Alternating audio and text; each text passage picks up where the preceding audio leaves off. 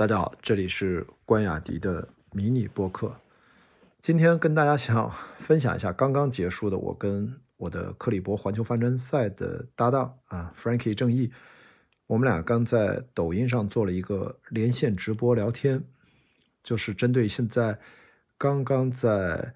腾讯视频上热播的，还在热播中的一个团队的比赛的体能综艺，叫《我可以四十七》。正义是四十七个队员之一，已目前已经播到了第八期啊，即将播第九期了。我们俩就闲聊了一会儿，针对这个 节目的一些观后感啊，也相约了，等这个节目之后全播完，我们可以再聊一次。我们俩就中间聊到了一个很搞笑的话题，我觉得放到民意播客来跟大家说一下，就是他突然问我一个问题，是他在他的一个可能的网友群里面，就说如果啊世界末日丧尸围城。从这个我可以四十七里面挑选七个人做队友啊，加上自己八个人吧，生存小队。他想问我怎么选，他这个问题问过大家，大家每个人都会组出不一样的战队。哎，我觉得这个问题有意思啊，反正是个假定性的问题。我发现我很难直接说出具体哪个人。我说对队员，你对我对他们的了解比我就是要了解更多啊。但是我想到了三个标准，我想跟大家借着这期，呃，简短的跟大家分享一下。如果在这种极限环境下要生存是作为第一位啊，丧尸围城了这种情况下，生存最大化，组一个什么样的小队啊？从四十七个人里面，如果你看过这个节目啊，或者你有兴趣去看一下，他们都是在各个运动领域的最杰出的一些代表性的一些杰出运动员，甚至就是一些职业运动员，包括你看啊，自由搏击啊，李景亮也在里面做选手啊，那肯定很有看点啊，对不对？那郑义呢？代表帆船运动啊，他拿了很多世界冠军啊。克里伯环球帆船赛跟我也是一起拿下了这个商业赛事的年度总冠军啊。作为青岛号的我们俩环球船员，好，我就讲，我说三个角度思考啊。第一个呢，勇敢；第二个呢，我觉得要有综合的判断力；第三个呢，强大的坚毅力。从这三个标准。我们分别去从这四十七个人里面去选择，在这样的标准情况下做的最好的人，就应该能够组成我们的小队。第一呢，如果要选七个人，我说第一，我先选正义。呃，这个原因其实我最后结尾再再 echo 一下。剩下六个人，我觉得就可以从三个维度分别各选两个，谁是最勇敢的人？然后什么是勇敢？先说一下，就是临危不惧，还能够正常的。按照大脑还能正常思考，还能大脑能够正常的控制身体的移动，或者战或者逃。那很多时候人其实是懵的，在紧急情况发生的时候，大脑做不出判断，身体甚至都无法移动，僵死了。这也是符合一些科学的原理，我就不展开聊了。那正义提议李桂生，我觉得没问题啊。李桂生消防运动员杰出代表，那在这么恶劣的、严峻的生死考验的。火灾现场都要冲到烟雾和这种高温的火焰当中去救人，这消防员这个勇敢，没有人质疑。我说这个很好的人选。那后面谁最勇敢？这个其实我们俩都分别说了一些人选啊，大家感兴趣，我会把这个整个的对话啊，音频、视频有机会都发到网上，大家可以去看一下具体的讨论。这个地方我简短截说。那第二个，什么是综合判断力呢？我就举个例子，我说这应该节目里面有几个是呃退役军人。特别是有一个侦察兵，我觉得在退役军人里面，侦察兵，我觉得毫无疑问，他的综合的，呃，算是收集信息、体能、地形地况，他的野外生存能力，包括他的判断力，他要健康的活着回来，对吧？侦察兵嘛，要把这个情报各方面信息传达清楚，所以我觉得侦察兵，我觉得毫无疑问，这个综合判断力很强。第三，这个坚毅力。强大的这忍耐力或者坚韧力吧，随便怎么说啊，嗯，我会倾向于至少一位甚至两位都是女性，就是大家不要只是说觉得女性我们在这生存的时候为什么怎么这女性这个作战能力很强吗？还是说她们绝对力量很强呀？我说你别忘了，我说坚毅力有的时候的两性是有明显的差别，绝对力量上可能哪怕是相同的体重，可能呃。男性都有明显的优势，啊，除非这个女性经过专业的训练啊。另外一方面，其实最重要的，我们经常忽略的就是关于在恶劣环境下，或者说单一维度，就是对疼痛的忍耐度，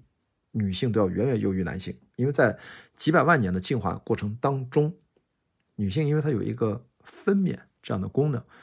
她能忍受的疼痛远远超过男性。分娩带来的疼痛，很多男性是无法想象的。所以我觉得在坚毅力这一部分，我觉得我举个例子，比如说二队队长张雨涵，自由泳、长距离自由泳的这种顶尖运动员，他的耐受力、他的坚毅力、他的经过长期的这种训练，对性格、意志品质这样的锤炼，啊，不亚于这种退役运动员。他对整个运动伤痛的这种应对。承受等等等等，这里面也有很多啊。郑怡跟我聊过啊，其他女生，比如说珍妮啊，还有婵姐啊，还有很多人，他们其实都是要不就是 CrossFit，要不然就是还有呃斯巴达这种比赛。我说他们也都非常棒，但我觉得 CrossFit 他们是六边形战士，是指他们的身体的素质比较均衡，他们的训练也非常刻苦啊，啊，坚毅力也不容小觑。但是我觉得有一点啊，在这样的前提要件下，身体素质。我觉得要达到一定的基础线以上，包括战斗力都是这样。我觉得其实就可以。更重要的是我自己个人观点认为的这三项标准更重要。CrossFit 它有一点就是它的综合的判断力也好，或者说在坚毅力方面，CrossFit 它是一个有明确的训练方案，每天的训练或者比赛它是有一个流程的。相对而言，比起变化莫测、充满不确定性的现实生活或者极端恶劣环境。这样的流程化有的时候它是受限制的，它是短板的，它得让人的那种应变能力，我觉得不是充分的训练。那比如说自由泳，我相信张雨涵这种运动员，长距离他也开放水域他也游过，那个都是对大自然面前啊，我们要不断的做出应变判断力，并且要遭受各种的困境，对自己的这种身心的打磨啊，这些退役军人就更不用说了。所以呢，从这几个标准下还要排除一点。那为什么我我跟郑毅讲，我说我会把景亮哥就李景亮，我不着急排到前七位，就是他单兵作战能力非常强。但是有的时候面对生存第一位，我们人类最重要的一个要点就是几百万年以来，我们是进化的特点是一个集体生存策略优先的这样的一个物种啊，我们单一几乎很难生存下去，在野外环境下。现在人类把你扔到非洲大草原，就你一个人，你要真能活下来，也是不是一件容易的事情啊。但一帮人就不一样，好吧？人类就是个群居动物，所以呢，我觉得个人战斗力非常强，没毛病。但是我也在想，它对应的其他的一些潜在的风险，可能在这个节目当中大家也看到，它其实有非常强的这种个性。但有的时候，他意识到自己做的不好的时候，他也会真的羞愧难当，他也甚至流下这个懊悔的眼泪，或者说各种的眼泪吧，就蛮可爱的。所以我觉得，是否有足够强的团队意识、协作能力，他甚至比非常强的单人单兵作战能力都要更重要。包括为什么，其实按照这个逻辑，我也不会选斧子哥，那绝对力量可以啊，还有 Travis 这种大力士。但别忘了，还有一点，我其实觉得，如果把我们这样的一个命题。假定性的设定放到生存优先，我都不会选任何的特别大体重的这样的人选，他们对生存资源的消耗也是非常大的，所以我觉得更多的是这种身材中等，但是整体上我说了具备着勇敢的气质，也就是他未来的领导力的气质，包括他的综合判断力，也就是他在复杂环境下依然能够有逻辑的思考，有批判性的思维，能够正常的做出一个。复杂判断，最后还能有强大的坚韧力，遇到挫折还能够相对来说，目标不会轻易的动摇，不会轻易的放弃。这样的人不止一个，是一组人。我觉得他生存策略，我就会比较优先，比较优化啊。这样的团队比较能打，来之能战，战之能胜。所以从这个标准，我就不说那具体的六七个人是谁。我说正义，你可以按照这三个标准你来选。那为什么选正义呢？我要 echo 一下。那这种在海上的极限耐力职业长航帆船运动员，我觉得几乎具备了前面我说的这几个重要的特质。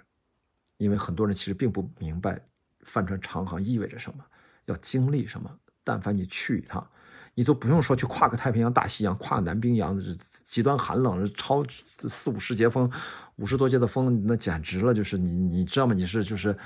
就是你可以想象，你是开着一辆摩托车肉包铁的方式，在一个可能时速一百公里以上的狂风当中高速行驶，是什么概念？是什么概念？所以我觉得，真正的职业这种帆船运动员，我跟郑义经历的这一切，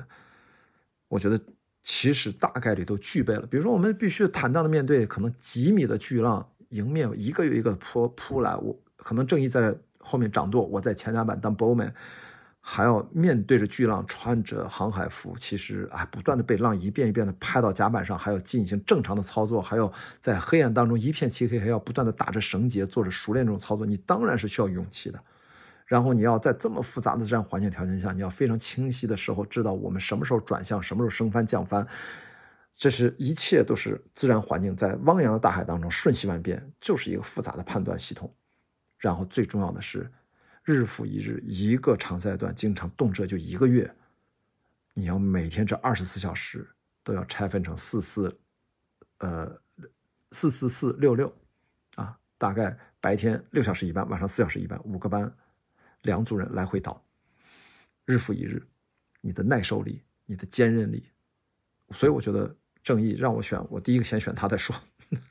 但是他是不是具有领导力气质，那是另外一回事儿。我们如果什么时候选 leader 是另外一件事你先选对了组员，从组员里面从中优中选优，再选一个 leader，leadership 是一个另外一个话题了啊，领导力气质。好，那我就是具体的这个，我们俩聊了两个多小时，都什么内容，还挺好玩的。大家有机会的话去，我，到另外一个专辑吧，关雅迪开放对话，争取明天就发了，大家感兴趣可以听听我跟 Frankie 正义啊，正义船长在我可以四十七当中，他事后。他作为一个